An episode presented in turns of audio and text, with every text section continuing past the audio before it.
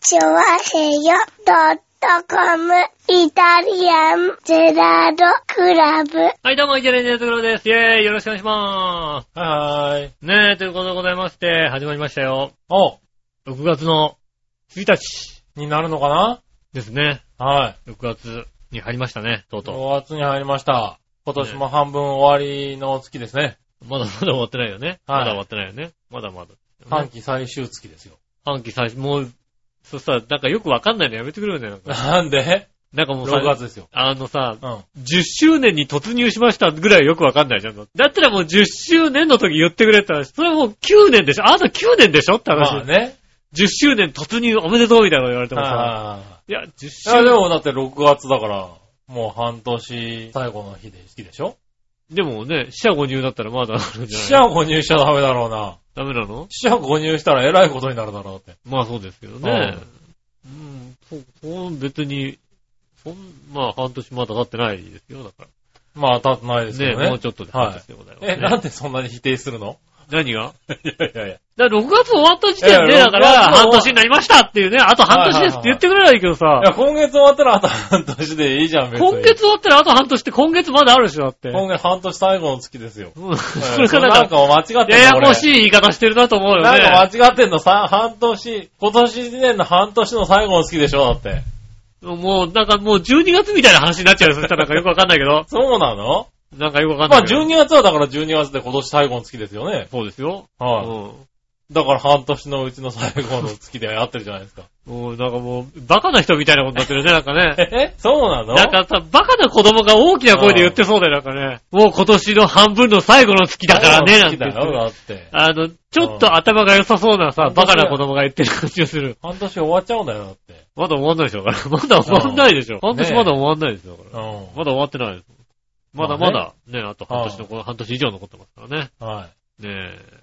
いやーねえ、まあ、あの、収録が土曜日、おうねえ、ですよ。土曜日ですよ。ねえ、うん。揺れましたね。結構ね、うん。は揺れましたよね。い。結構揺れました。ねえ。はい。地震がありましてね。ええ。何でしたっけね。何、何時頃でしたっけは ?8 時半頃でしたっけね。そのぐらいでしたかね。うん。はい。いやー、すご、すごい地震だよね。なかなか大きな揺れでしたね。そうですね。。はいいやー、そ、そんな、そんな揺れるみたいなさ。うん。またちょっと長めだったしね、時間もね。そうですね。はなんだっけ、マグニチュード 8.5? い。そうですね。ねえ。はい。あの、何ふ深い、深い地震大、大、 何を言ってんの深いところである、あった地震のね。はい。まあ、震源が深かったですよね。そうですね。はい。かなり深いとこで、マグニチュード8.5。うん。はい。なんで、まあ、実際地表では最高が 5, 5強でしたっけ ?5 弱でしたっけ5強ですうね。ん。ぐらいのところはね。ただ、もう、国内ほぼ全部揺れてましたもん、なんかね。そうで すね。ねえ、あの、、震度4が、うん千葉から、あの、京都の方も震度4のとこそろうでだったすんだね、よね。京都の方まで震度4でしたもんね。 ね。それあれだよね、振動計だけ見ると、すごい不思議な、どんだけ揺れたんだみたいどなんだ話け、だだよってね。もう、震度1の範囲で言うと、うん沖縄の、それこそ先っちょの石垣島ぐらいまで震度1 1観測しますし、ですよねそうですよね北海道でもね、札幌で震度2まで観測して、北海道の、北海道の一部だけうん。観測をしてないところがあった。ああ、なるほどねそ。れ以外の、なんかもあの、日本全土を揺るがしたみたいな感じだよね。う、もうこ、こんなになんか揺れんのみたいなさ、うん。ことになっててね。うん。いや、すごいですよね。いや、すごいですよね。だから、海の真ん中で、マグニチュード8.5の地震があったけど、うん。津波の心配なしっていう。まあね、あうの ー深かったのとね。うん。やっぱ深、そのぐらい深かったっていうね。そうですね。なんだっうけ、560キロでしたっけなんか。ん。ね590キロ、マグニチュード8.5。え。はで、えっとい。、震源の深さ590キロですってなかなか聞いたことないよ。そうですね。はあのーこういう、地表100キロ以下の、100キロ以上のい。はい。地震の中では、うあの、ダントストップ、ん。でしょうね。世界一のはい地震がありましはて、ねえ、あの、日本全国が揺れるというはい地震がありましたけども、うん。えっと、ちょっと電車は止まりましたが、えー皆様、割とこう、普通に暮らしております。そうですね。もう世普通界、に世界中の方は多分ね、これね、このマグニチュード、地震、地震マニア、世界中の地震マニアはあれだよ。8.5ってとんでもねえな、みたいなさ。まあね。うん。はいはい。ことですよただまあ、震度で言うと5強ですからね。まあね、は普通、普通ですよ。い。うん。ね僕もね、ちょうど、この地震があった時には、仕事中で、ちょっと発注を終えてバックルームに戻った時に、はいはい。 iPhone がなんか変な鳴り方をしたなと思ったので、おパッー。て見たら、あの、ウェザーニュースの方から、うん。えっ、と、地震がありましたよって。おー、なるほどね。うんあの、何でしたっけねえ、あの、緊急地震速報は鳴らないけども、はいはい一応、あの、鳴らすのは、う今回鳴らなかったんですよね。ん。そうですね。なんかあんまり深すぎると鳴らせないみたいなうさ。ん。ででもも、なんか、あれが規約に合わなかったんだよね。うんでも、うんあの、緊急地震速報の警報じゃないやつは毎回出てる、地震さえ起これば毎回こう出てるんですよね。はいはいはで、いウェザーニュースは毎回それをさ、出してくれるんだよ。あの、5じゃなくても。はい。はいはいはい。 3でも2でも、うん。あの、私の携帯にはなるようになってるね。はいはいあの、自分家の近くが震度うん1以上であればみたいな。うん。で、今回まあも、結構公共の施設でもそういうのはありますよね。ね、うん今回も、あの、ちゃんと、ね、だあっての、4ですよって言われて。はいはうんえっ、と、小川さんはね、マグニチュード 8. 点いくつだみたいな感じだと、 おおすげえみたいなさい。。はいはで、あー4が来る。まあでも全然揺れてないなと思って。いはい。揺れてないなと思ったら、しいや結構、そっから1分ぐらい経ってからようやくうん。そう揺ですね。れ出したみたいな。はいはい。あ、いやお揺れたあね。のー今回は、その、緊急地震速報ではないですけど、地震の、あの、予知速報みたいなやつがそう、ですね。あのーなんだろう、このぐらい深いと、ちゃんと間に合うんだねっていうそね。うそうね。これぐらいね、 はい深くて遠いとね、う全然余裕で間に合うっていうあね。のーだいたい1分前ぐらいに、地震あるよってきて、うん4ぐらいだよってきて、あうれ、んやっぱり5ぐらいかもしんないよって、うん。 30秒ぐらいの間に結構しっかり来たらしいね。うん。で、あ、あの、1分後に、ちゃんと揺れたっていう。そうですね。うん。そういうのがありましたからね。ああ、まあ揺れるんだな。で、これぐらい。まあね、だからちゃんと準備できたって話ですよね。いやいや心持ちはさ、やっぱやりさ、、あのね、4ですよって言われてるわけでしょそうでねだいたい、どこで、まあね、小笠原の方で、は8だ、8.5だって言われれい。ば、はこっちこれぐらいだよなっていうのはさ、やっぱりさ、い。まあね。予想もつくしさ、はいだからね、あの、突然ね、あの、揺れてきて、この地震はどうなるんだみたいな。ね、はいはいで、まあね、こうあのー先週の月曜日ですかねうん。火曜日か。月曜日か。ね、大きな地震がね、埼玉の方をね、中心に地震がありましたしね。あの時は間に合わなかった。ありましたね。間に合わなかったっていうかね、あのー5を超える予想ができたのがちょっと遅かったんでしうょん。そうだね、多分ね。 4、4ぐらいかなって思ったんだよ、多分うね。で、4の、4の方は、あの、あれですよね、先に来てましたもん。なるほどね。うはいはいはい。 4だ、3だぐらいの人は、はいはい。あの、来てましたけど、5ってなると若干遅れた感じがしますけどね。いやあれ、あれも大きかったんでしょ俺、あの、ちょっとバイク乗ってて。ああ、あれも結構大きかったですね。まあ はい。でもまあ、まあ3、4あるかなぐらいでしたけど ね。うんはいはバイク乗ってて、い。うん。はなんか鳴ってるなと思ってい、は近くのスーパーパッて見たらスーパーから人がわざわざ出てきてたから、い。お、う揺れ、ずいぶん揺れてたんだな、みたいん。うな。ん。ただまあ時間的にはそんなにね、長くなかったんで。うん。うん。ねえ、やっぱでもね、緊急地震速報なるとね、ちょっと、ピンとしますよね。そうだね。うん。ちょっとここのところな、なることがなかったからね。うん。はい。で、ここに来てね、2回なってますからね。そうですね。ちょっと緊張感出ますよね。緊張感出ますよね。うんただまあ、やっぱ関東の人間は、4ぐらいじゃちょっと、びくともしねえってとこは、若干ありますね。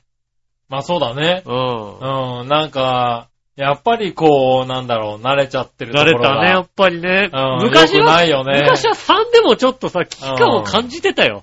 いや、実際そうですよ。で、あのね、その、震災の直後なんかは結構4とかでもうんみんな一応出る準備をしたりとかう、ん。こう窓開けたりとかしてましたよ。してましたよね。はい。もうなんだろう、すっかり慣れてるよね。あうの、ん。多分今日の地震だと、うん。寝てったら、あなた寝たら起きないかもしれないもん、だってね。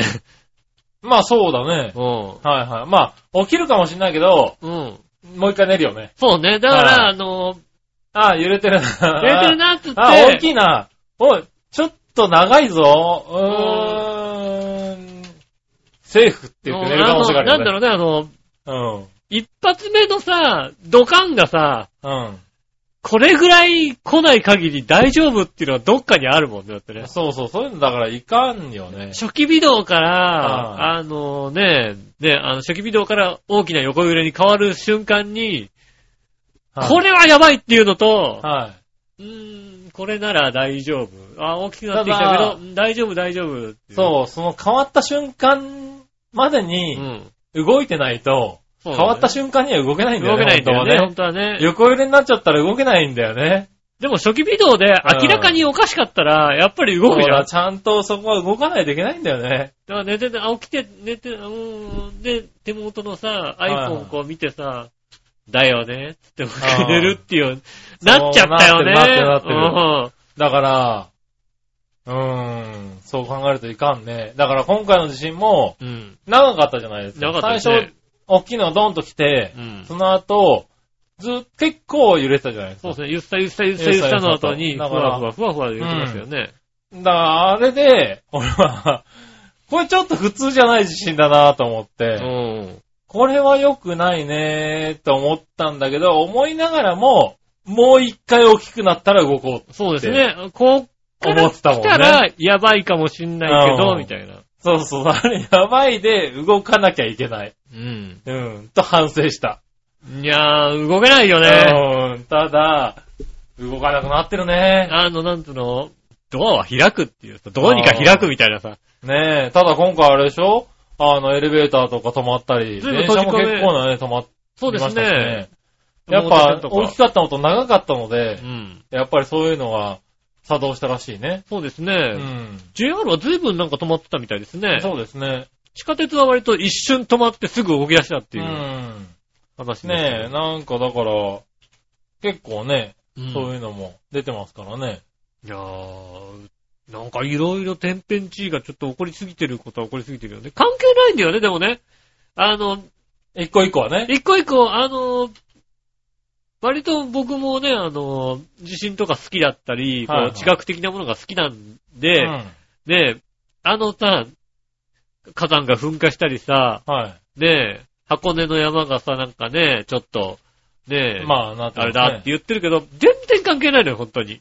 正直まあなこと言うと。まああっちの火山とはねうん、全然関係ないわけ。うん。で、特に今回の地震なんて余計関係ないから関係、ね。余計関係ないわけ。はねえ、ねえ、あの、まあ、もちろんさ、あの、東日本大震災で、い。うん。マグニチュード9ってはいいうはいものが起こった関係で、全体的な、なんつうの、こう、ズレが生じてるっていうことでは、多少関係はあるかもしれないけど、うん。それぐらいの関係であって、まあでももうそれでね、活発化してるっていうのは実際ありまあ、ますかまらあ、ね。ね、直接的な関係はないじゃない、にしてもちょっとなんか、あり、ありすぎだよね、なんかね、やっぱうりねん。。うん。だからやっぱぱりね、そう思ってしまうよね。うん。うん。ねえ、これで、ねえ、果たして。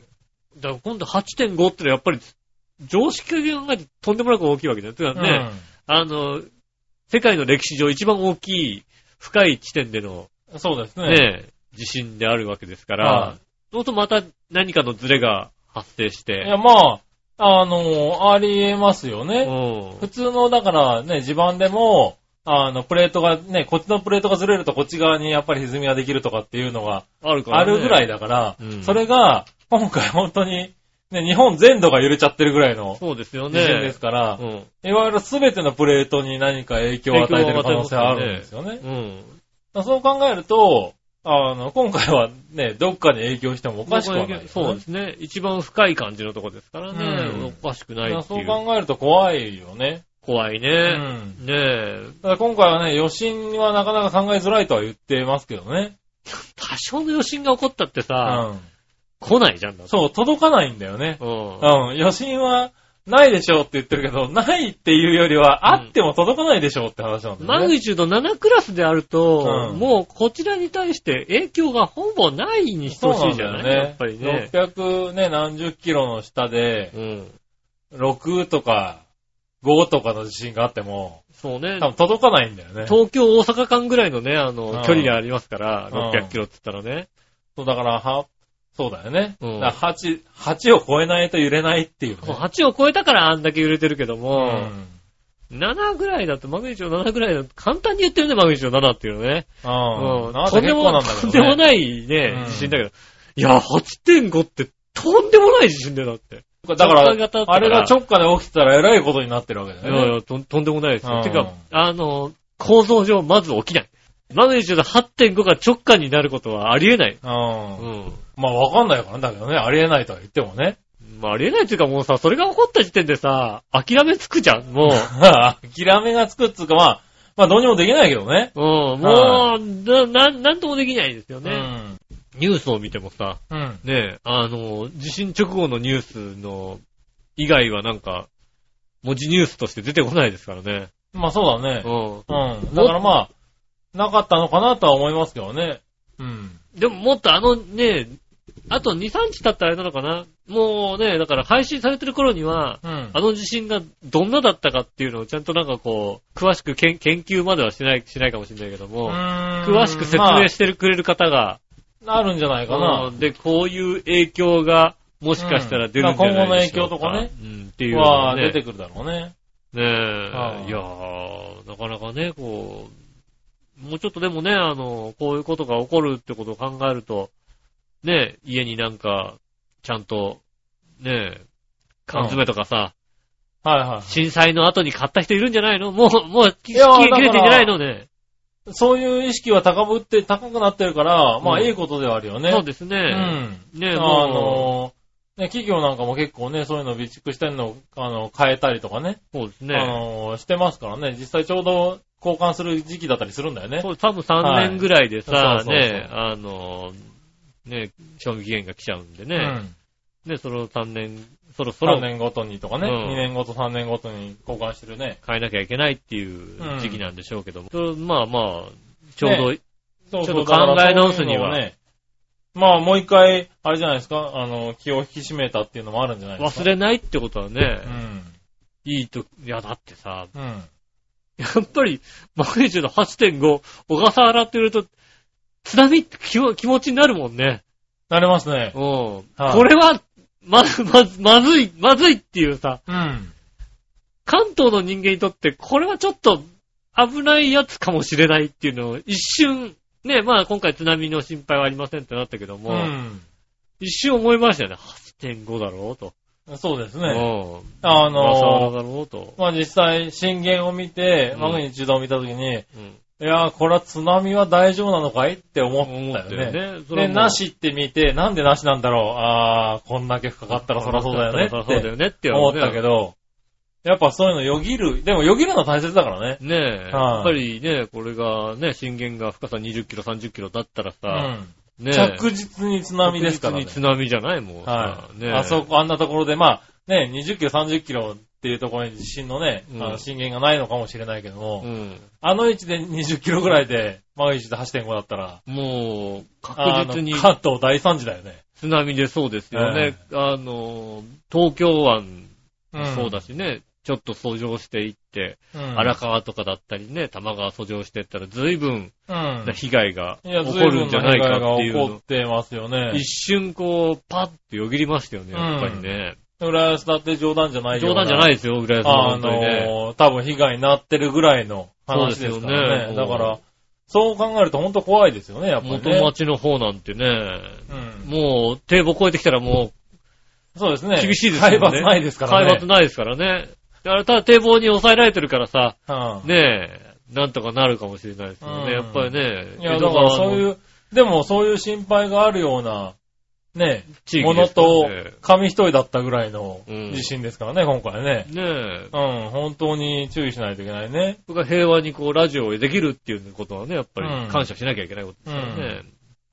うんとね、ちょっと考え直して、もう一回ね、しっかり、そうですね。ね、うん。考え直して。やっぱあのクラスだったら、ちゃんと、あのね、ドア開けて、そうです外出ようって外いうね出るっていうね、こうう、ん意識だけは、うん、もう、 ちゃんと改めて持とうっていうのもね。うこう、ぼはいーっとね、椅子に座りながらね、うーはん大丈夫。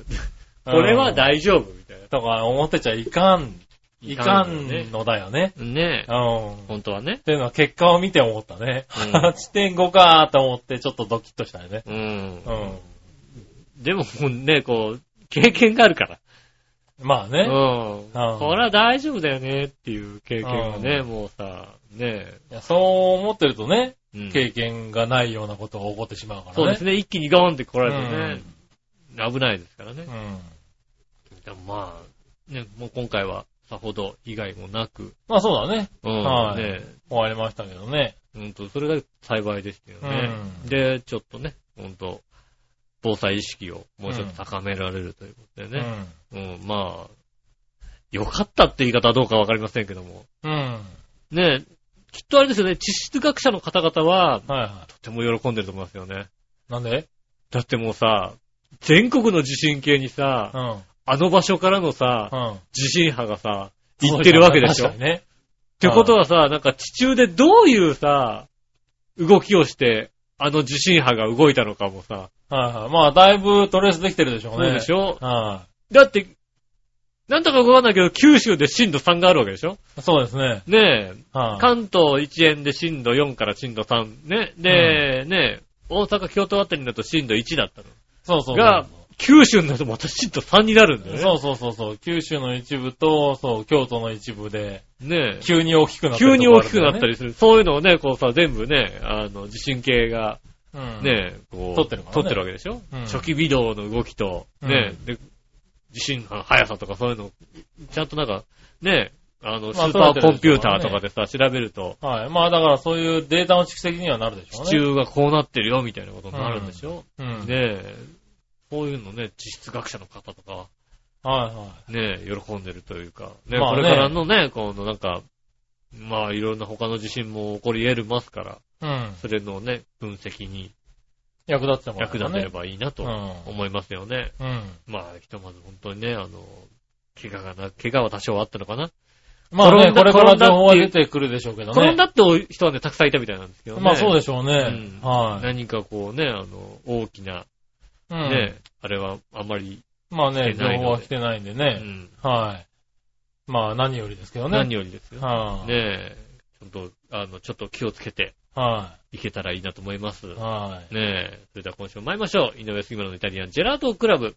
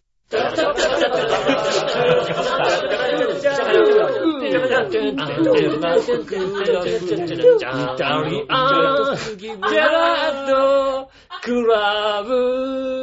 はい、どうも、こんにちは、井上翔です。月村和樹です。どうぞお届けしてます。イタリアンジェラートクラブでございます。およ。なんてことをさ、言っててさ、うん。ねえ、もう、これはね、土曜日の収録ですけどね、日曜日あたりにね、はい。もっとひどい地震が起こっててね、もうや壊滅状態で、あいつら、まあねあいつらのんきに言ってやがったな、みたいなさ、はいはい。いこや、とでになるかもも、しれないですよね。全然別にそんなのあってはね、うんおかしないですかおらかね。。しくないいですからね。うんねえ。ねえ、いや、本当、日本って、ねあれだよね、地震列島なんだよね。よく、よくここまでうさ、ん。ねえ、世界2番目のさ、なんかはさ、経済大国になったりしたわけでしょだって。はよくやったよね。いいやーね、世界有数の火山地帯であり、そうですよ。世界有数の地震列島ですからね。そうですよ世界唯一の地震列島ですからね。 そうですよ。ああねえ。さらにそこにね、あの、原爆を2回落とされてるんですよ。 まあね。それでもはいはね、い復活してきてるわけですよ。うん。ねえ。すごい、やるね、こいつら。やまあるねやるね日本日本人なかなかやるなやるね、つうかさ、うんそういうとこに住んでんだよねって思うよね。だからね、あの、ね、じいさんばあさんたちもよくやってきたんだなと思いますよね。う。。うんね認めてやるよ。ね彼認めて彼やらるをよ認めてやろうじゃまあ、ん、お前に認められたくてやってるわけじゃないと思うけどな。ねえ、いや、んそうねえよく、よく頑張ってますよね。まあね。うん。はい。そしたらですね。。はいい。えー、普通歌いこうかな。はいはい。よいしょ。えーと、どっかにもうちょっとなんかいろいろあったような気がするね。なんかね、地震の話もね、来てるんですよ。ああ、はいはいはい。はい。なんでね、読もうかと思ったんだけど、うん。どっか行っちゃったなぁ。地震の話があったんだけど、どっか行っちゃったなっていうことは、ないよね。どっか行っちゃうんだ。あったありがとう紫のおばさはいありがんと。うございます。みなじら、大丈夫だ。地震でかかったけど、長編本部大丈う夫ん。うん。一応大丈夫。大丈夫ですよ。長編本部は、なんか倒れたものもなかったうね。ん。うん。なかなかね。そうですね。はあい。あののでもまあ、家とかね、一応、心配になりますよね、あんだけ揺れるとね。ああ、まあ、でもあれぐらいなら大丈夫っていうのはさ、うん。日い本あの、関東の人は割とこう、もう、もうなんか、や、まあ、ねそうだけどね。ただ、、ほら、場所によって随分違うっていうのもさ、過過去のことで分かってるからさ、経験で分かってるからそうさ、ですね。もうね、ちょっと離れたとこにいると、おこ、こっちはこれで大丈夫だったけど、実際どうだったんだろうとか、ああ、家の方はあちょっのと家の方はどうだったのか揺なれがと大きかったかんじ、ゃないかとかね。そうそう、ん実際ね、やっぱりそういうの心配になって連絡はしましたよね、確かにね。ああは。い。いや、だって、そうだよね。あの、なんだっけ、あの、東北の大震災の時も、ああ。はい。僕、都内にいたから、大きな地震だったね、で終わったけど、うん。浦安はすごいことにあなあ、っそてるうね。だった、確かにそうだ。はいシングライズ、特にシングライズだもんそうそね。うだから、あれがあるから、やっぱり自分がいたとこが大丈夫でもう、ん。ね、あの、周りに、あの、自宅は大丈夫かなとか、うん。やっあぱあそういうの考えるようにはなったよね。確かにね、あの、実家の、俺も実家の親がね、に。はうん。シングラスに住んでますからね。シングラスに住んでうん。い。はまあ連絡全くしないですけどい。ね。いやまあそうだろうな。うんはいそれは君はわかってる。うん。はい。でもだからそういうのがあるから、そういうのはやっぱ経験としてね。そうですね。あの、知っているから、あの、そういうのをね、連絡するようになったし、まうあん、不安にはなったよね。 まあ別に地震のことで別になんか、下駄の方に連絡もしないですし。そうなんだね。うん。まあ、それはだって君たちの付き合いだからね。うん。別にいいんですけど。は別いになんか地震、大丈夫だったっていうのも別になんかしてないですけども。はいはまた、なるほどねうちの、板橋のうちの地盤がいいんだまた。い。なるほどね。俺ずっと浦安に住んでいて、はいはしかも、新浦安のマンションの高いところにずっと住んでいたから、い。ああ、まあ一番揺れるとこだね。だから、震度2とかの3とかの、はあの、レベルが他の人と違うんだよ、どうも。い。ああ、結構揺れるわけだ。そうね、だから、アパート、うちのアパ、前住んでたアパート2階建てだったんですけうど、ん。うん。建て付けはそんな良くなかったですけど、これで震度2なんだみたいな気持ちになりましたもんね、やっぱり、なね。るほどね。ほうん。まあそう、し14階だって、14階だとかになるとね、やっぱり揺らして、なんとか耐えるっていう、あれがあるからね。でも震度3ってすげえ揺れたんだよ、本当に。はいはいはい。ねでも、なんか、地表に近いとさ、震度3ってそんな揺れないんだよね。まあそうだ。ね。ねえ、うんで、またさ、板橋の方はさ、割と自分がかかっちりしてるみたいでさ、うん。そんなに揺れないんだよ、うち。まあね。今の家は。うん。だから、全然大丈夫だろうなっていうああ感覚ですよね。いや、だから、まさにそれですよね。地盤によって揺れ方も違違ううし、違う。そうそう、そういうね、影響も違うから、うん。うん。不安にはなったりしますけど、またその辺はまあう大丈夫でしち、たねう。ちの親も大丈夫だと思うんでね。うん。うん。最近、なるほど最ね近うちの親がさ、うん。あの、Facebook のね、あの、友達申請してきましてね。ああ、なるほどね。はいはい。 母親が。おううん。たまにコメントつけんのよ、なんかね。なるほど。うん。普通に親がコメントつけるのやめてくれと思うんだけどさ。いや、いいじゃないですか。ねえ。であも明らかにこれ、おこれ親なんだけど、みたいな。 親、うん親に対してなんか丁寧語で返すみたいなさ。あ。ああ。うまあ、いいんじゃないですか。ん。ねえ、ちょっうとん恥ずかしいとかありますからね。うん。あんたしか見てないわけじゃないんだぞっていうさ。なるほどな。 うん。うん。ねえ、まあまあね。そういうのありますね。はーい。ねそしたら続いてう、ん。えーっと、京奈さん、ありがとうございます。ふとた。そうだ、はい。先週のお悩み相談の回答のガンもどきですが、うん。えー、おでんに入ってるブワブワした丸いあれでしょうかうん。はい。あまり好きではありません。 うん。はい。ですが、京都には似たようなもので、ヒロースというのがあります。な、なになにヒロース。飛ぶ竜の頭と書いてヒロースって読むんだね。飛ぶ竜の頭って言われて、ヒロウス。ヒロウス。へうん。ヒロウスって呼ぶのかなヒロウスなのかなぇあうん。よくわかんないけー、ど。よくわかんないですね。はい。ガンモドキほど、ガンモドキとほとんど同じなのですが、うん銀杏、ゆり根、キクラゲ等の野菜がいろいろ入っていて、ずっしり大きくて食べ応えがあります。へぇえー、これは好物です。 うん、ど、そん、そんなに違うの同じような気がするけどね。うん。はいはいはい。ねえ。ヒロースの食べ方でしたら、うんと出汁を効かして薄味に煮詰めたのが定番です。あとは大根おろしでみぞれあんがけにしたり、ちょっと甘辛な出汁で椎茸や茎と、えー、炊き合わせたりします。ー、おーお変わり種でしたら、ガラスープに干しエビや干し貝柱を入れて中華風の出汁で煮ます。おおー好みで生姜汁を落とします。なるほど。ああ、うまそうだね、これうね。ん。いずれも味を、味を染み込ますために一度冷ましています。おあまあこれねま一回ね、冷ましてね。はい。基本だよねう。ん。これをすると長時間煮込まなくても味が含んでくれます。うん。う。うんん。なるほど、なるほど。あの、これって局長のお悩みに私が答えてませんかそうですね。ああ、そうですそうで。すね。局長のお悩みにというか、あうんの、笑いのお姉さんの指示に、うんえー答えてくれてる感じかな。ねうんは先ほども言ってましたよ、だって番組始まる前に。い。うん。番組終わったら頑張っよろしくねって言ってましたよ、だっやってました。て。うん。はねえ。い。ねえ。ガンモドキを煮ろと。そうですね。はい。番組終わると2時くらいなんですけどね。うん。はい。煮ますよ煮。ろっていうことはねい。。もうこの前、翌日仕事だったけど、2時にガンモドキ煮てましたからね。ねはい。うん忘れてねえだろうなって言われて。あ、忘れてたと思ってね。え。うん。はい。見ましたよ。えっと、ウィキペディアによりますと、はいはい。ヒロス。ヒロウス、うん。まあ、ヒリューズ、ヒリューズ、ヒリウ。ューズ、ヒロウスと呼ぶこともある。うん。えっと、近畿ではガンモドキのことをヒ リューズと呼ぶこともあるっていうことがありますね。ああ、そうなんだ。じゃあ、やっぱ、種類、ガンでモもドキ。ガンモド。キの中の、そういう、なんか、そうそう、だからガンモドキいっぱいあるんだって、いろんな種類が。うん。うん。こうやって具がいっぱい入ってるやつもあるしね。で、語源はポルトガル語の、うんポルカポルトガル語のフィフィリウス、へえ。えーっとポルトガルなんだ。小麦粉と卵を混ぜ合わせて油で揚げたお菓子であると言われている。へえ。それがヒヒロウスなるほどね。になったとうん。言われております。へえ。あ、じゃあ、それです。ガンモドキです、それ。あそれが、それガンモドキです。うはん。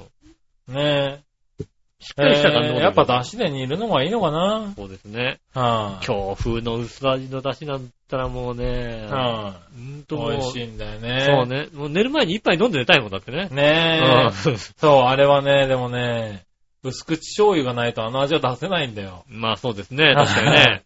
関東の醤油じゃね、ダメ、無理なんだよ、あれは。無理だね。うん。あの薄ね口、醤油とね、関西の出汁がないとね、あの出汁出ないんだよ出ないんだね。ね、多分ね。そうはいだね。んそうキッコーマンじゃ無理なんだよね。結構じゃ無理なんだよ。うんそうしようがないね。あれ美味しいよねう。ん。はい。ちょっとね、甘い感じがしてね。うん。そう。ねああいうのもね、食べたい。そうですね。はい。食べたいっていう、奥さんも言っても思ってますよ、ね多分ね。食べたい。ですよね。うんはい薄口醤油買ってきていいよって言いますよ、だって。ねえ。うそうそう、薄口醤油ね。ん。はい。あればね。うん。はい。買っていいよって言ってくれますおよ。上品なやつができますけど買っていいね。よ。成城石井で買っていいよって言いますよ。なるほどね。うん。はい、まあねう、ん作ってもいいんですけどね。うん。はい、ただあの人のワイルドな口に合うかどうかっていうのはね。ありますよね。繊細です、繊細。繊細なお口です。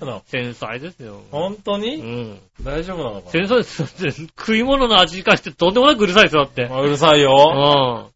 すごいうるさすいよ。ごいうるさいよ、だって。はいうん。賞味期限にはうるさくないけそどう。ですね。そはういね。ねえ、まあいいや、続いて。はい。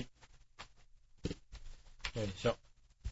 続いては、新潟県のぐるぐるラッピーさん。。ありがとうございますえー、こちら。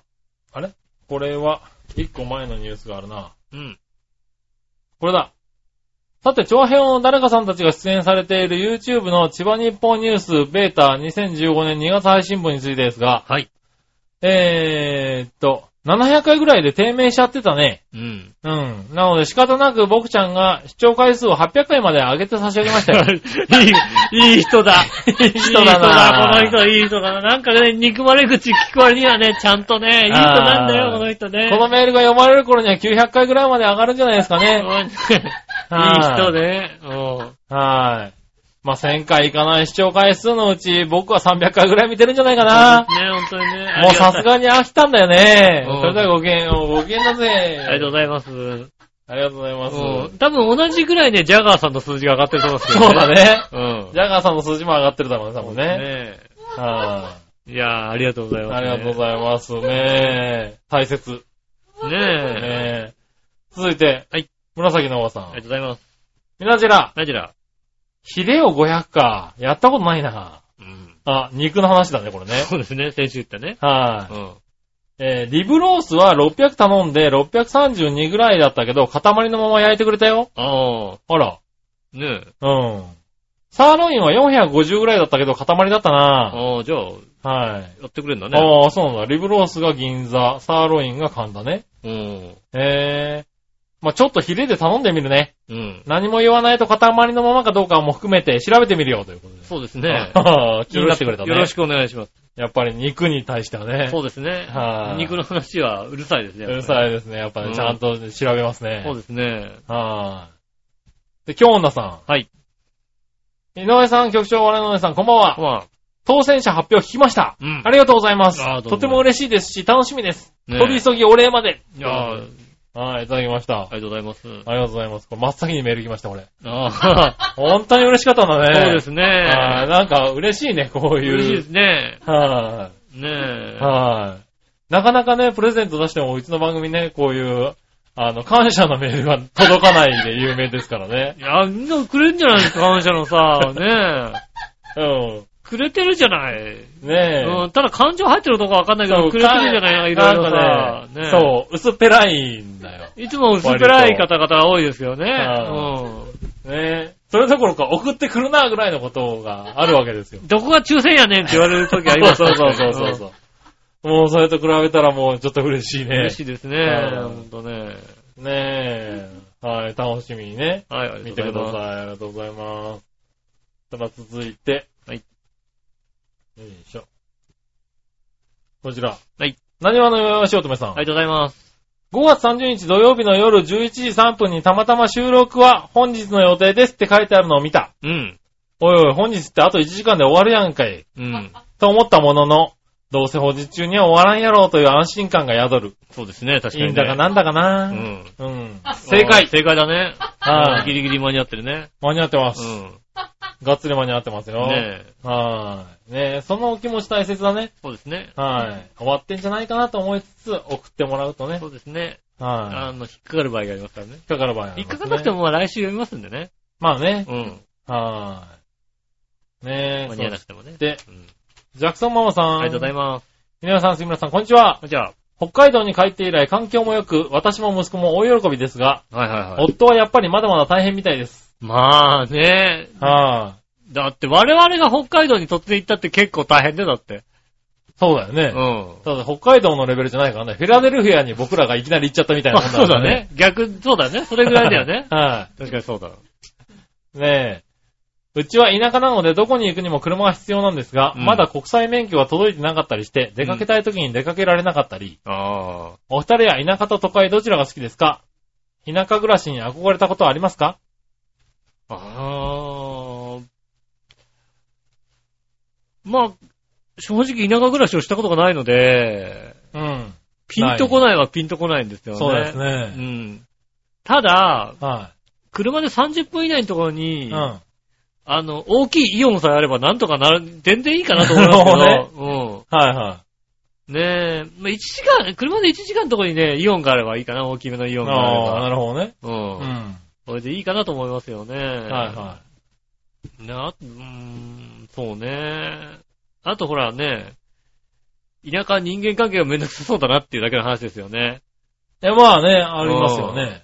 なんかね、きっと今からね、突然ね、田舎の方にこう引っ越したりするとね、はあの、じじいばばあしかいないようなところに行くとさ、はい若手として行っちゃうわけじゃないだってい。まあね。そうなんかさ、近隣で何か終わるとさ、はとりあえず出てかなきゃいけないっていうさ、い。まあね、こあとるにんなだろうねるじゃないですか、やっぱりね。はいそうしないとなんかね、ちょっと、近所に対して罰が悪かったりするじゃない、はいはねえ。ただそういう環境にあまりなかったじゃん。いはい。うん。ねえ。せいであったとしたってあれだよね、ほんと。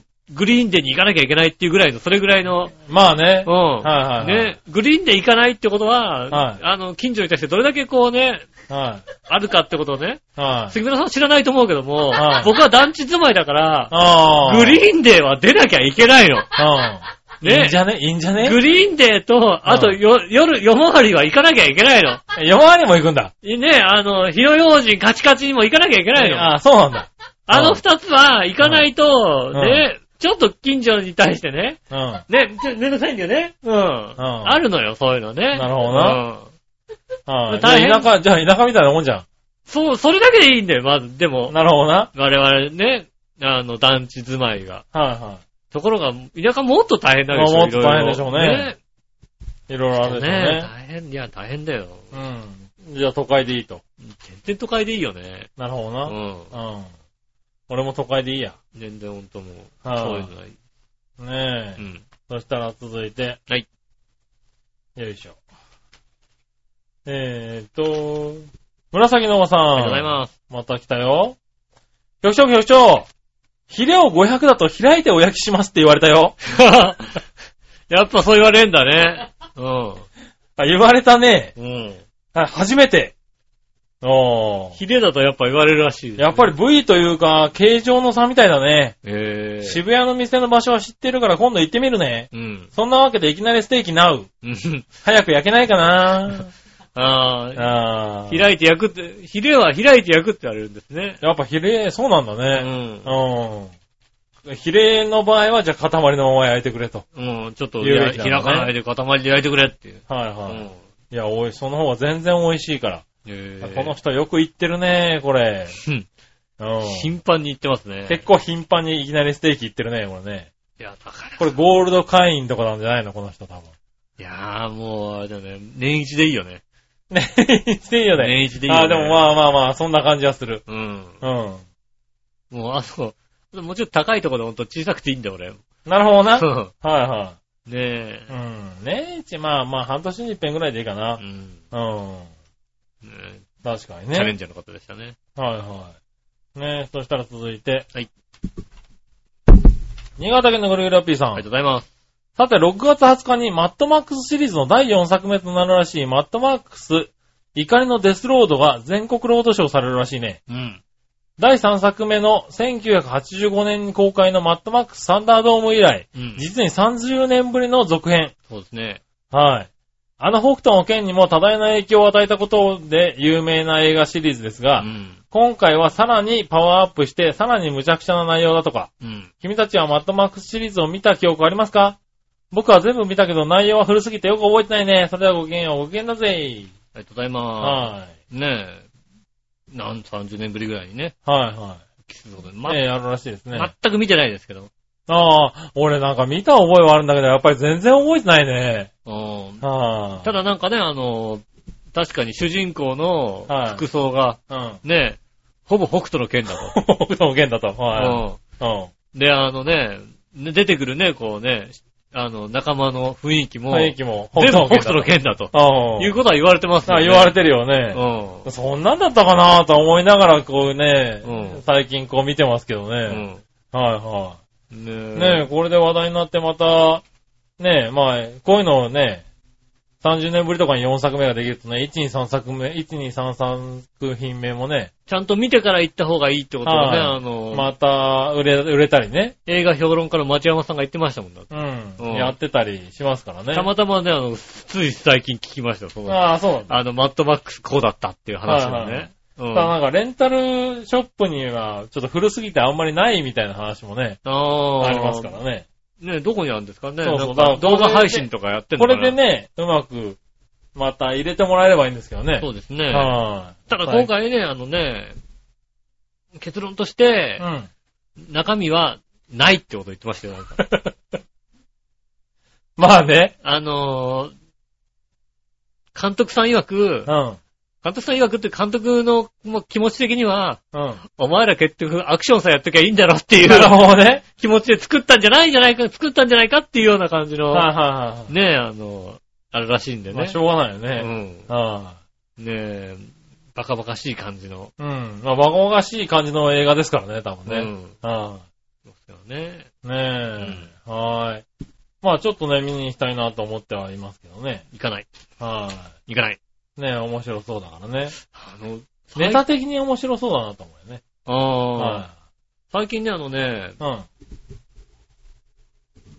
うん。埼玉にできたララポート富士見っていうところが最近、最近できたんですよね。ほうほうほうでそこにあの映画館ができたんですけど、うん。そこの映画館の、なんか一つのシアターがうん、最新のなんか、4D っああ、はいはてなんか何匂いだ、体感だ、いろんなものが、なんか11個のなんか、い。うん通常の映画プラス、がなん体かこ感できうる。はい体感、体感で、なんか背中の方からトンと押されるとか、はいはい。。そういううのが座座席についてるみたいな。おー。そういうのがあるんですよね。うん日本で今そこしかないんですよね。うんなんか、来月ぐらいにはなんかお台場とかそっちの方もできるのかな、はいはいはうん。いくつか2、3できるらしいんですけうど、ん。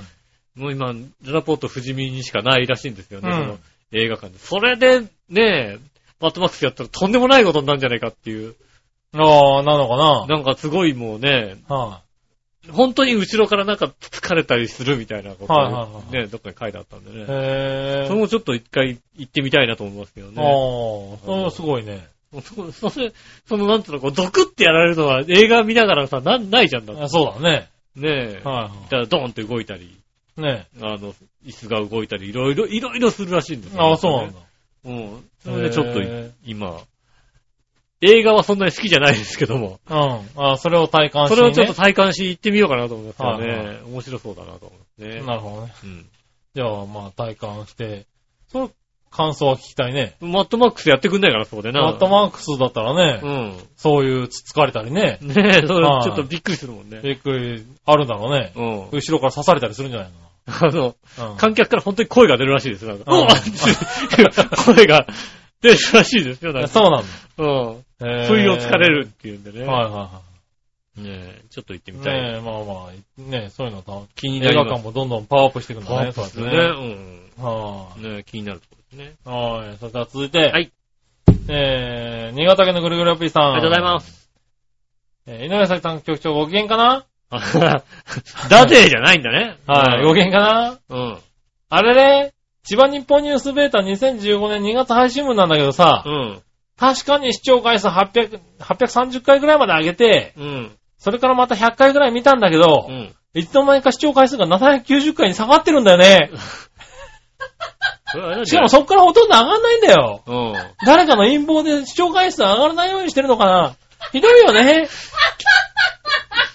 まあ、いっか。それはおげん、おげんじゃないね。それやっぱりあれだけど、ひ一人だけ何回も見たっていうのが、やっぱなんか、ちょっと、あだからダの、メなんだって、そういう。売れたんじゃないのね。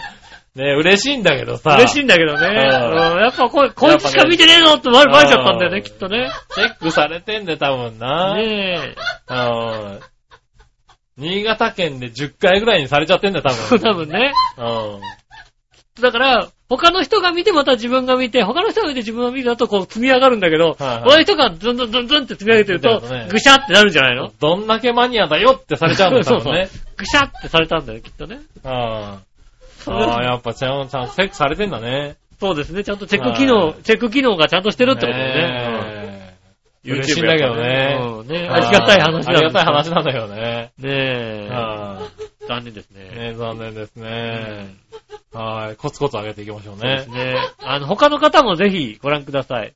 そうですね。一番日本ニュースデータ、2月版となってますんでね。そうですね。千葉日本ニュースベータって入れると大体何月版っていうのが出てきますんで。そうですねそのうち2月版を見てあげてね。うん、ね。見ていただければえーとそれまでのね、方々は、ちゃんと1000回超えてましたんでね。まあねう。ん。はいはいうちだけちょっとへ、へこむのはちょっとね、悲しいのでね。まあまあね。うんはいはい。ただ、それまでの人たちはアイドルとかね、ジャガーさんだからね。まあ、はそうです。そんな人じゃない人もいてはいましたけどいも。はうい。ん。それでもなんまあねか数字上がったのがね、やっぱりなんでしょうね。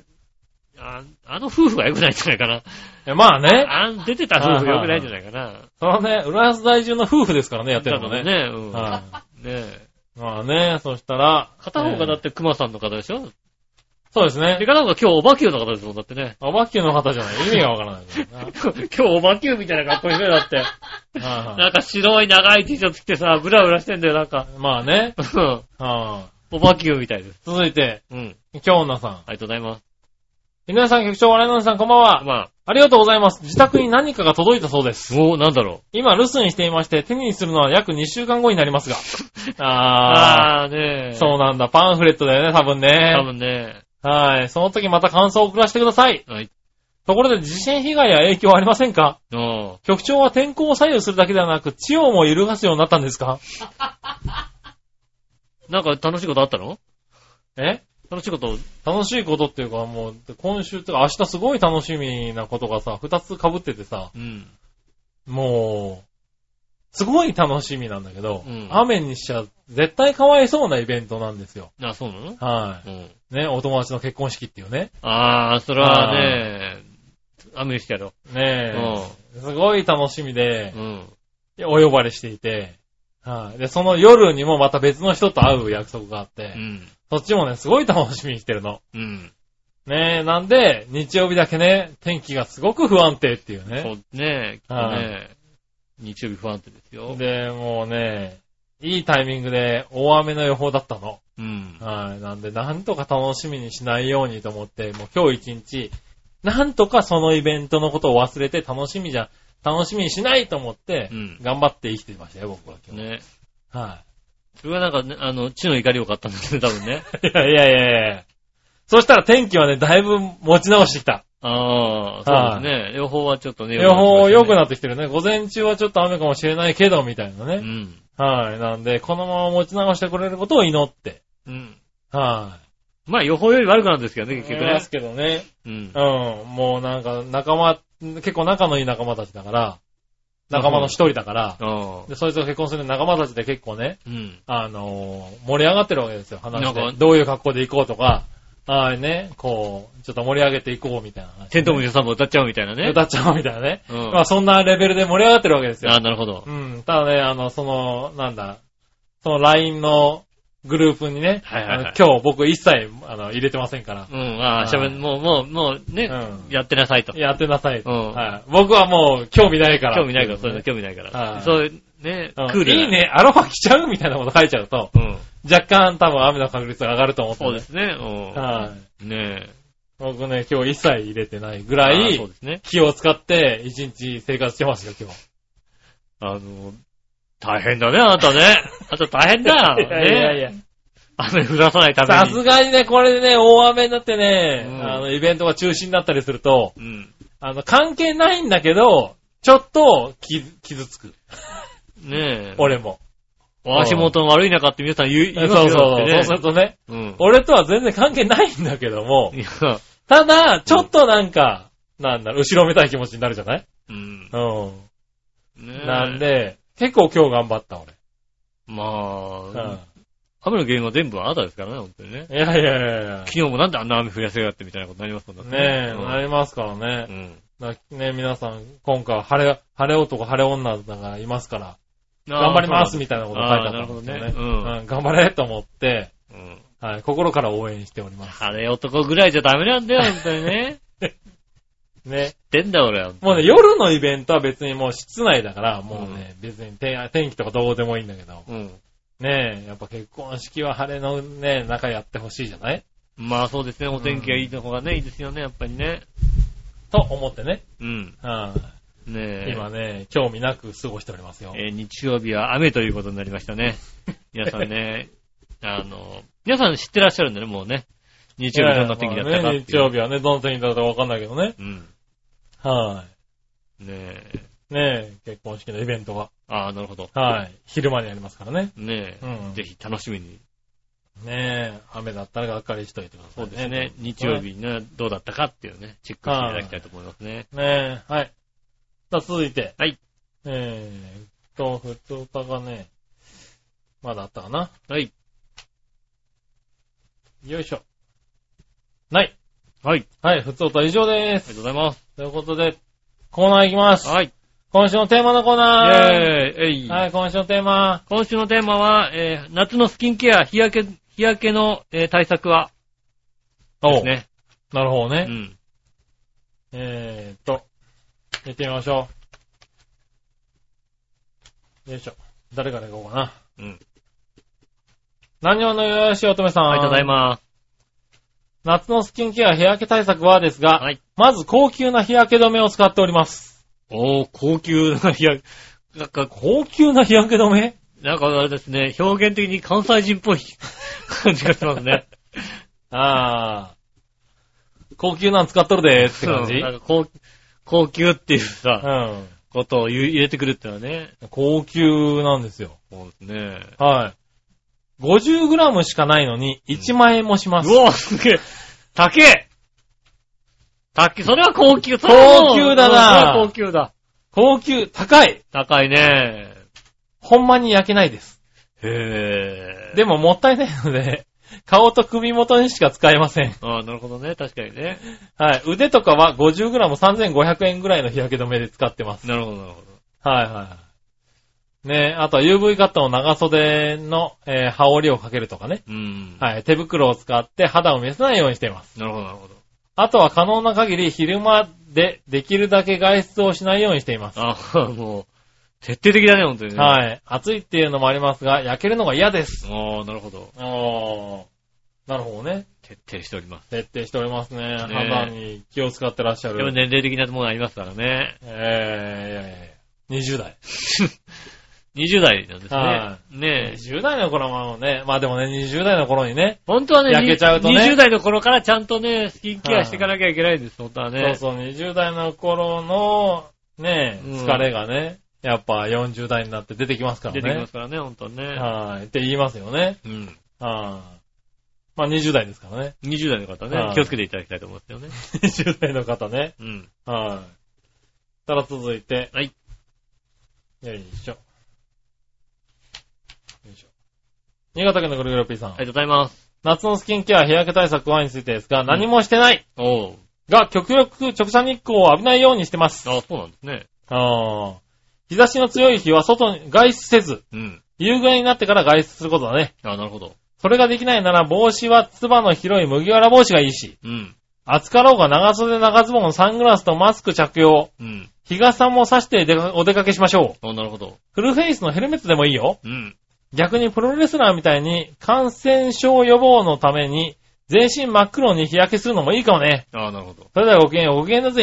ありがとうございます。あれ感染症予防のために真っ黒に焼いてんだ、あれ。あプロレスラーっつうの。知らないですけど ね。うん。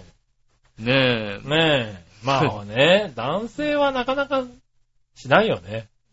でも、いつうん。さ、ああの、ね、日焼け対策がさ、うん割と何話の方とほぼ被ってたような気がかするぶってた ね。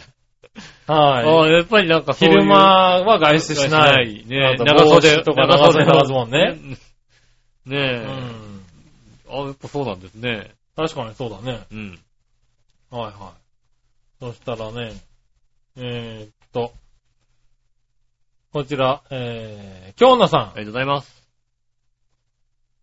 直射日光は超弱く、過去に水着の、え直射日光には超弱く、うん。過去に水着のとこ以外、火傷になって、点滴治療を受けたことが2度あります。まあ、それはね、大変なんだよ。痛いんだよ、あれ。ひどいんだよ。えたいねひ。どいんだよ。ずいぶん焼けたね。うん、焼けましたね。なので、強力日焼け止め、サンカットのファンデーショうんン、帽子、サングラス、黒っぽい服といろいろやってます。おいくらなんでしょうね。ねうえ、ん。やってるんですね。えー、先日、えー、自衛隊の航空祭を見に行きました。おー。めっちゃ楽しかったですが、遮るものもない炎天下に約7時間。あなるほどあ、ね。ダメですよ。はい。先ほど言ったものに加えて、タオルもかぶり日よけしました。うん。おかげでほとんど焼けなかったんですが、うん。汗で日焼け止めが流れたのか、うん一箇所だけ、鼻の頭だけ、指で押したにほど、えー面積が真っ赤になりました。なあ、こ、 ここだけね。はい。鼻の頭だけ指で押したほどの面積が真っ赤になりました。うん。頭の悪そうな犬のようです。コピーロボットみたいですね。そうだね。うん。今も少し赤みが残ってます。なるほど。うん。あ、そうだ。その時に撮った可愛い C 型輸送機と空挺隊員の画像を添付しますね。おはい。ということでいただきました。はい。こちらです。うん、ああ。 空挺隊員はこう、なんか、飛び降りちゃってるよ、なんか。そうです。パラシュート部隊みたいな感じですね。へえ。はいはいは輸送機、ああ、なんい。かこう、ねえ C 型輸送機。可愛いかどうかはわからないけども新ね。型輸送機だった、これは。うん。あれなんですね。あの、自衛隊マニアでもあるんですね、これね。そうですね。自衛隊マニアで。なんでしょうね。うん、あの、いかつい男の人がいるところが好きみたいです好きなんですすかね。ねえ。あ割とね。あ。うん。ねえ。ありがとうござあいりまがす。とうございます。ねえ。今日は新しいパソコンでね、初めて、あの、男の裸体以外をね、そうですね印刷しましたね。あちね、このプリンターで初めてはい男性の体以外の写真を。写真をプリントしましうた。ん。飛行機ですね。飛行機です。うん。なんで、笑いのお姉さん全く興味興を味持ないちでますねせん。 はうんねい。え。見ようともしませそうんですねね。。次回は裸体を送っていただきたいと思いますね。はい。裸体をじゃねえよ。 ねえ、よろしくお願いしますね。はい、ありがとうございました。そしたら続いて、はい、さあ、どっちのコーナーイェーイえい。今週は、えーと、メロンはスイカ、どっちですね。ほう。なるほどな。はい。行ってみましょう。えー、じゃあ、京女さんあかりがとうら。ございます。えメロンはスイカどっちうん。スイカです。おう。小玉スイカなら1個食べきっちゃうほど好きです。おー、子供メロンはあまり好きではないです。うん。よっぽどいいメロンでしっかり売れていないと口の中や喉がイガイガするのです。ああ、わかんないな。えー、わかんないなイガイガするんだ。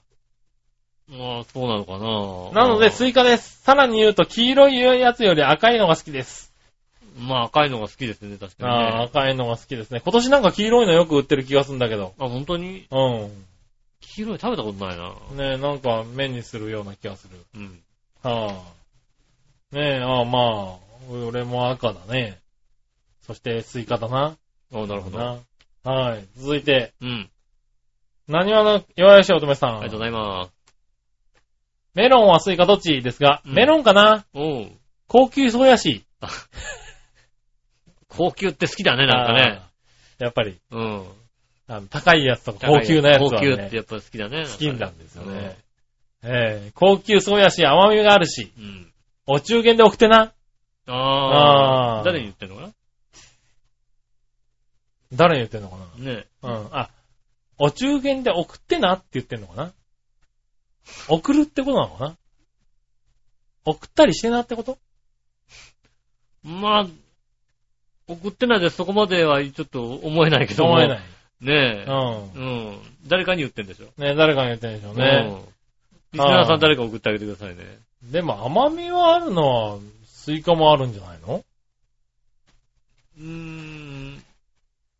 高級で言うとやっぱりでもメロンの方がさ、はいは高級感高いじゃん、なんか。い。まあ確かにね。スイカの高級なやつってさほど高くないような気がするじうんまあね。ゃん。うん。どっちが、どっちが甘みはお強いんだろうね。でもさ、スイカをさ、うんメロンぐらい真剣に作ってくれたらさ、もしかしたらすっごいいや、だからあるるんじゃないのそういうの。あるのかな、やっぱりうねん。夕張スイカみたいなやつ。夕張スイカみたいなやつ。ねえ。わかんないけど。あるんですかね。ねえ。新潟県のグリオピーさありがとうごん。ざいます。さて、今週のさあ、どっちのコーナーのお題、メロンはスイカどっちについてですがう、ん。絶対にメロンの方がいいな。おう。スイカ嫌いなんだよなあ、ね。じゃあしょうがないね。おー、今度はスイカが嫌いな人が出てきた。ねえ。スイカは海水浴に持って行って、砂浜でスイカ割りに使うのがいいね。ああ、なるほくど。っちゃくちゃに叩き割るのが楽しいんだよね。くっちゃくちゃにやるのね。それでパはカッごきげんよう、ごきげんようぜ。パカってやんじゃないのね。パカってやればいいんだよね。ねえ。うんボコってやって、ちょっと割れたところをね、ガバーってこそうう、さ、切ね、切っってさ、てさ、みんやなっでた食べんり、じゃちなぎいって食べたりして ね。ボコボコに。ボッコボコにしちゃダメだろ、だって。面白いけどね、見ててさ、うみんなみんなでスイカ割りやろうって言ってさ、ん。うん。やろうやろうってさ、もう、バシバシに、バシャンバシャンやってボるッコボコにやって、うん。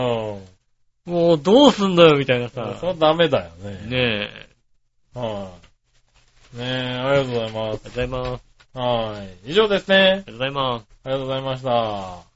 ねえ。まあ、スイカですよ。僕も途中で行っちゃいましたけど。ああ、でも美味しいメロンだったらメロンかな。へえ。メロン好きじゃないけど。好きじゃないんだよね。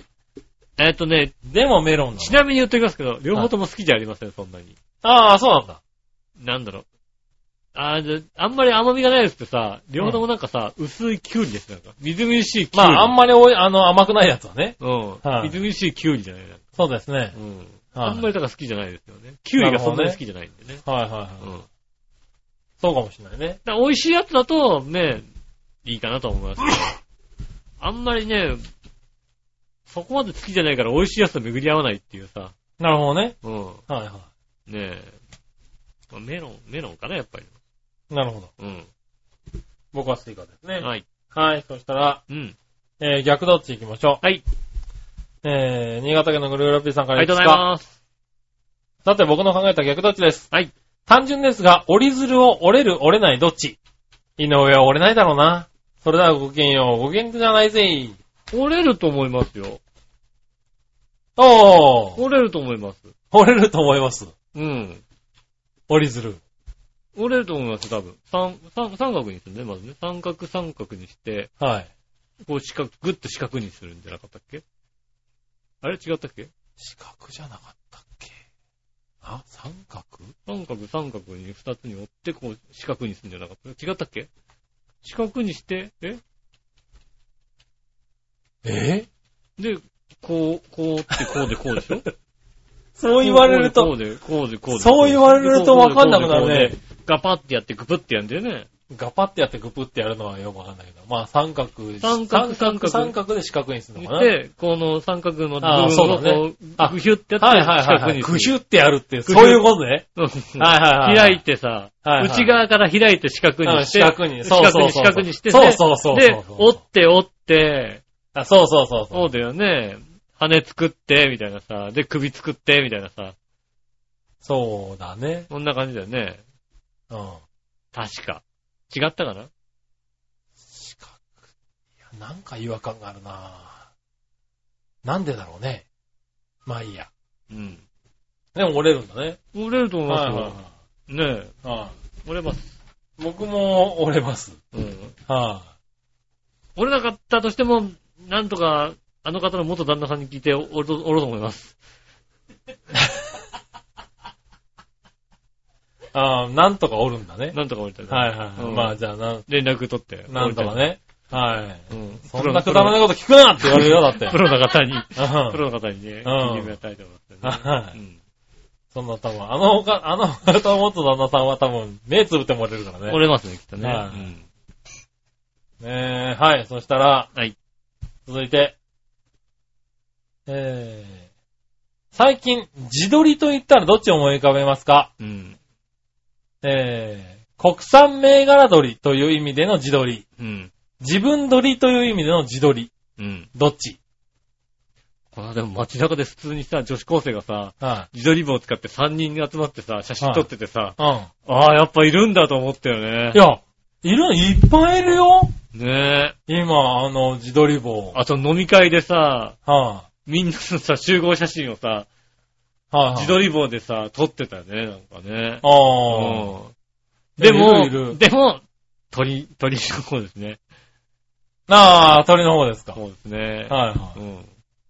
そうなんだね。俺も、俺、ち何自分撮りの方は全然浮かばなかった。もうね、自撮りって言われたら、まず一40番、自撮りと言ったらどっちを思い浮かべますかの時点で、うん 自撮りって国産自撮りしかそうね、ないだろうぐらいの話だった、ね。鶏の方ですよね。は他に自撮りってあったかなぐらいの話だったね。うんねえ。はい。確かに、あるある。確かに、この間、この間もね、塚田農場のね、あの、北海道バージョンの塚田農場。新ああ北海道新徳町塚田農場はいは行いっ。てね、やっぱ自撮りで食べてきましたけどね。う美ん。味しいなと思ってね。あそこは美味しいなと思ってね。なるほどな。帰ってはいきますよね。はね、ラクレットがありましたね、ここにい。はおー。ね。あの、バケットの上ラケラクレット乗っけてね、うん食べさせてくれるみたい自撮りのね。な。うん。へえね、それも美味しかったですね。うん。ねえ、そしたら続いて。はい。何も交通手段がない場合、どれを使ったら早く移動できると思いますかうん。スケートボード、キックボード、インラインスケート、ローラースケート、どっちあー、どうなのかなキックボードってうさ、ん。いつかさ、あの段差につまずいてそのまま前にこけそうな感じがするんだよね、見ててさ。でまあね。あの、ま、前輪の小ささ考えてさ、ターッつってゴットンって、うん。ゴンってなるよなね。りそうな気がするからうん。さ、はねえ。ただほら、ローラースケートとか割とやったからさ、いはねえ、ローラースケートだと思うんだけどさい。、うん。ローラースケート入ったらダサいような気がするから、なんかインラインスケートを履こうかなと思いますよね。なるほどうな。ん。はやってないけどさ、あんまりいさ。はい。うん。うん。インラインスケートですかいや、ね。まあでもキックボードだな。ガンって行くかもしれないけ ど。うんまあそれはローラースケートでも一緒だからね。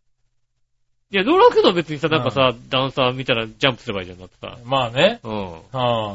でも、ね、イン、あの、キックボードジャンプできないじゃんだってさ。まあできないけどな。うん止まれば一緒だって。まあ、ダンサーがんあったでらしょうけどね。うねえ、まあいいや。はい。次、最近一番使うのはどれ体温計、体重計、血圧計。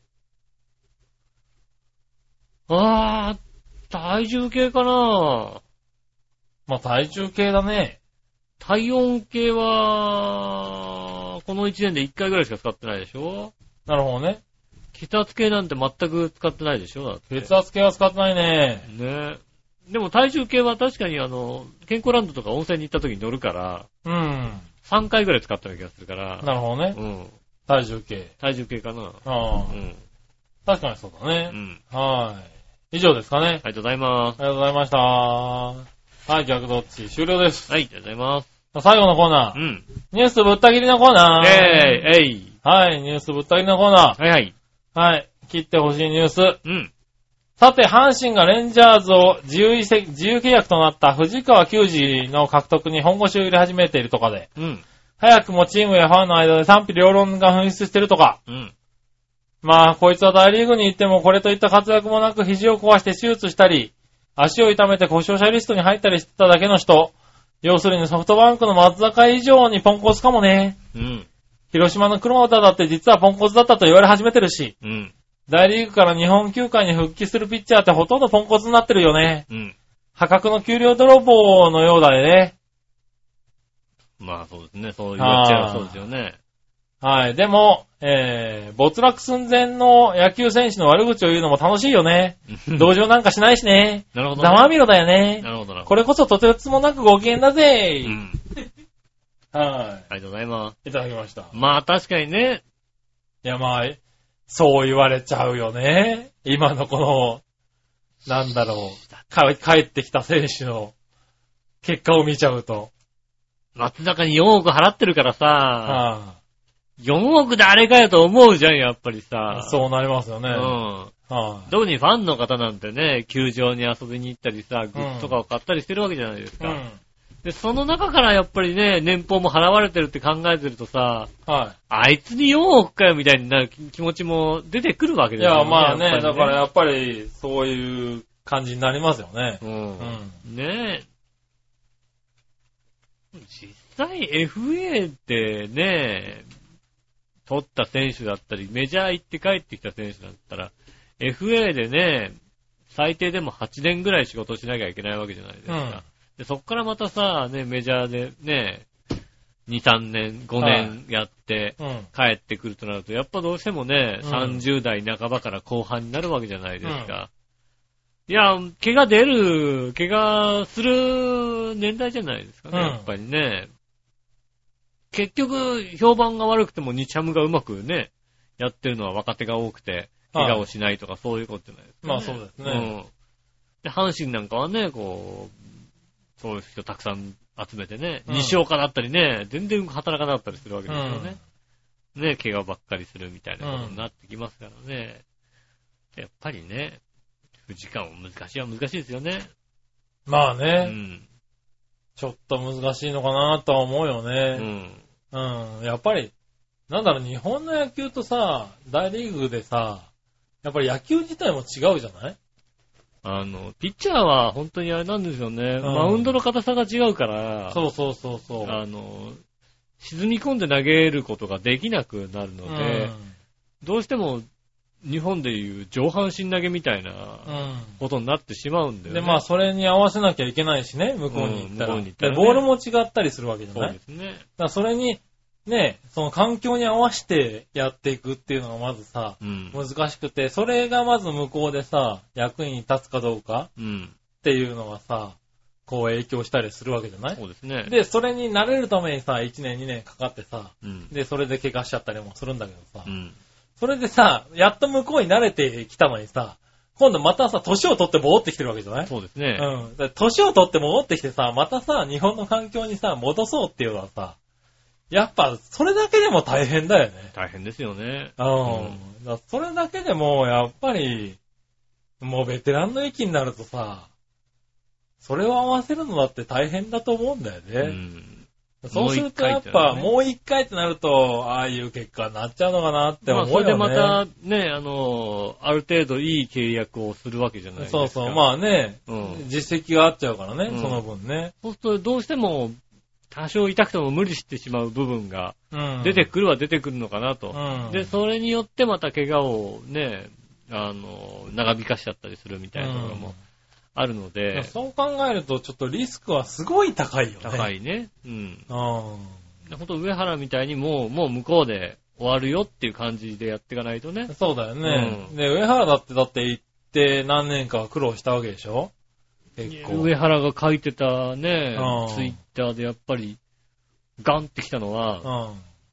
ァンの方から、あ、今回メジャー契約できてよかったですねって、あのね、ここ何年かはさ、もうね、あまあ、ずっと、ね、確立してるけ定着ど、ねやっぱ1、2年ね、そうだよね。一回はね、自由契約になってるもんそうね。ですね、その頃にね、ああ、今年は今回はね、メジャー契約できてよかったですねってことを書かうん書いてもらった時にね、うん。メジャー契約ってことは、あの、ダメだったらクビだってことだっていうことが書いてあって、うんああ、そういうことなんだなっていうそうださ、うん、その、ねえ、それマイナー契約であれば、もともとマイナーでいいですよっていう契約だから、まあそうだね。うん。ねう、ん良ければ、もう、上に上げますけどっていう。うんまあダメだったらこのままだよっていううん契約だけ契どね。約だから、まあね、一応、いられるは言われるけども、うんメジャー契約はどうしても下に落とせないっていう契約なので、うん上で活躍できる成績をね、な持ってないと、切られますよっていう、うんそういう契約だっていうことを書いてあって、うん。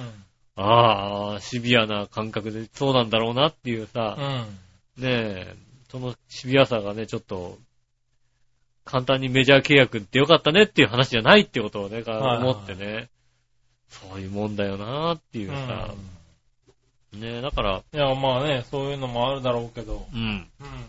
だからやっぱり、その環境に慣れるっていうのがさ、やっぱ大変だもんって思うよ。で特にちゃんとね、あの、うんメジャーに行くっていう人はうさ、ん。一時代を築いた人じゃないですか、日本で。だかそうそう。ら自分のやり方だったり、うんでそれが正しかったから、あのね、うん向こうに行ける成績を収められたんだけども、そうそう、日本でね、日本ってでね話なんだよね。うん。で、それがね、こう、ガラッと変わっちゃうとね、うん。もともとメジャーを、もう、目指して、やっていた、やっている人とは若干違うじゃないですか。そうそやっぱり。うね、あとはね、まあ、黒田とかはまあ別かもしれないけどね、他の人たちは、その、若いうちに向こう行って、だから順応して向こうでもまあ多少は、ね、うん。あの、活躍できたりとか、うん結果怪我はしちゃってたかもしれないけどそう、ですね。うん。で、ね、両方でやって、またベテランになって戻ってきたって、もう、その時は違うからね、また違ねう。からね。うん、順能力っていうのはね。でね、また、あの頃の時代のね、練習とも違ってるだろうしね。う。うんん。で、日本の野球も変わってるだろう変わってかるだらろうね。からね。ううんん。なかなか難しいとは思いますよね。そういうとこでやっぱ、ね、難しいんだろうね。うん。復活するっていうのはね。ねえ。うん。だから、球団もお金上げすぎ。結そ論、うねお金上げすぎ。ううん。ん、メジャーから帰ってきたからっつってね、こうう、ん。ねえ、お金やりすぎですよ。いや、そう思っちゃうよね。うん、はねえ。てか、ソフトバンクが上げすぎってことですよね。い。そうね。うはいはん。ねえ、ソフトバンクなんて本当もう、チームのファンどころかね、あの、携帯のユーザーさえ文句言ってもいいと思うよね。い。なるほどうね。ん。確かにね。うん。俺の通話料があいつの4億円の一部なのかっていうね。そうだこねとをね。言った方がいいと思いますよね。なかなかね。うん。うん。うん。ねえ。いや、まあね、どうなんでしょうね。そうですね。まあででもね、来て、見れるのは嬉しいけどね。まあもう日本で見れないなと思って思まっしたてからた選手だね。うん。見れるのは嬉しいからそうね。ですね。やっぱり、観客としては、はい、帰ってくるだけでも嬉しいんやだっけど。ぱね、あの、ダメかもしんないけどさ、松井秀喜にもう一年日本でちょっとやってもらいたかったってありますもんね。そうやいうっぱ気りね持ちはあるからね。うん。なんかそれが全面的にダメだとは思わないけど、うん。だからもうまさにあれだよね。お金上げすぎ、期待しすぎっていそううのでが。すね。う。うんん。 2500万だったら全然さ、文句言わないじゃんだって。そうね。藤川球児に対してもさそう、で、そうだ、帰ってきて、あの選手が日本に帰ってきたら、10勝できるよとかう、ん。ねえ、また3割打つんじゃないかとかさ、うん。そういう気持ちで見ちゃいかんよいね。かんよね。悪いけどって。うん。もう一回あの選手の、こうね、あの、あれが見れると。ね。投球が見れるから。投球が見れるとまあ思っそて。れでいいよってことですよね。うんうん払わないと。そうですね。うんうん。ねねえただそれだとやっぱり確かにそうだ。5000万がいいとかだえ。ね。 5000万がいい から。うん。5000万で契約してくれたからう。ん藤川球児も5000万だったら文句言わない。そんなに。そううね。ん。はこれ、阪神が4億円出すって言ったらさ、おい、ちょっと待ってよ。ねなるよねうんい。藤川球児5000万で、そうだよね。うん。あの、中継ぎでいいっつったら、それまはあフもうァン見てに行くまあ見よにね。行くよ、それあうんじゃあ、しょうがねえなって思う。う多少打たれても、まあ5000万だしだと思うもんだってね。ん。そうだよね。うん。うん。ねえ。なんかね、まあなかなかシビアな世界ですシビよアね。な世界ですね。ああねえ、ということうんで。阪神だからね、いろいろ言われるんだと思いますけどね。まあね。うん。はい、言われちゃいますからね。ねえう。んでも藤川選手ね、まあ阪神に帰ってくるかどうかわかりませんけども。そうですね。ね、まあでも日本に帰ってくる感じはするあるんでしょうね、きっとね。まああるんでしょうね。うんだから藤川だってそんなに若くあれでしょ年でもないでしょ ?30?35、35 6? そんなもんじゃないですかそんなもんだよね。うん。もう一回ね、あの、いいストレートを見せてくれたらいいなとうん。思いますよね。ねうん。え。はい、見れるんじゃないですかね。ねえ、はい楽しみにしたいと思いますね。あはい、そんなとこですかね。りがとうございました。ということでございまして、今週もありがとうございました。皆さんからメール、来週もお待ちしております。よろしくお願いします。えっ、と、メールは次ですが、調和表のホームページメールフォームが送れますんでですね、メールフォームに行っていただいて、イタジェラを選んでいただいてですね、年齢の方20代と選んでいただいて送ってくださいませ。よろしくお願いします。 20代と選ばなくていいんじゃないかねえ、えっ、と、ねえメールアドレスの方、直接メールも送れますんでね、メールアドレスが、ちょわひょあったまくちょわひょ .com、こちらの方に送っていただきたいと思います。ねえ、えっ、と、飛行機の写真もいいですが、いかつい男性の方の写真もぜひ送っていいただやきいたいと思いまやす。いや、いい。よ、別に。ねえ、いいよ、。飛行機の写真で。添ステー付キしの写て。真でもいいぐらいだ。そうですね、ステーキの写真もね、あの、ぜひね、あの、あの、ステーキの写真のコーナー作るじゃあね。いやいや、そんいならこない、いとらはななくい、ていいいよ。らない。はさすがにあれですよ、写真のコーナーだとさ、い。はい。ね、ポンポン送ってこない。うんそうだね。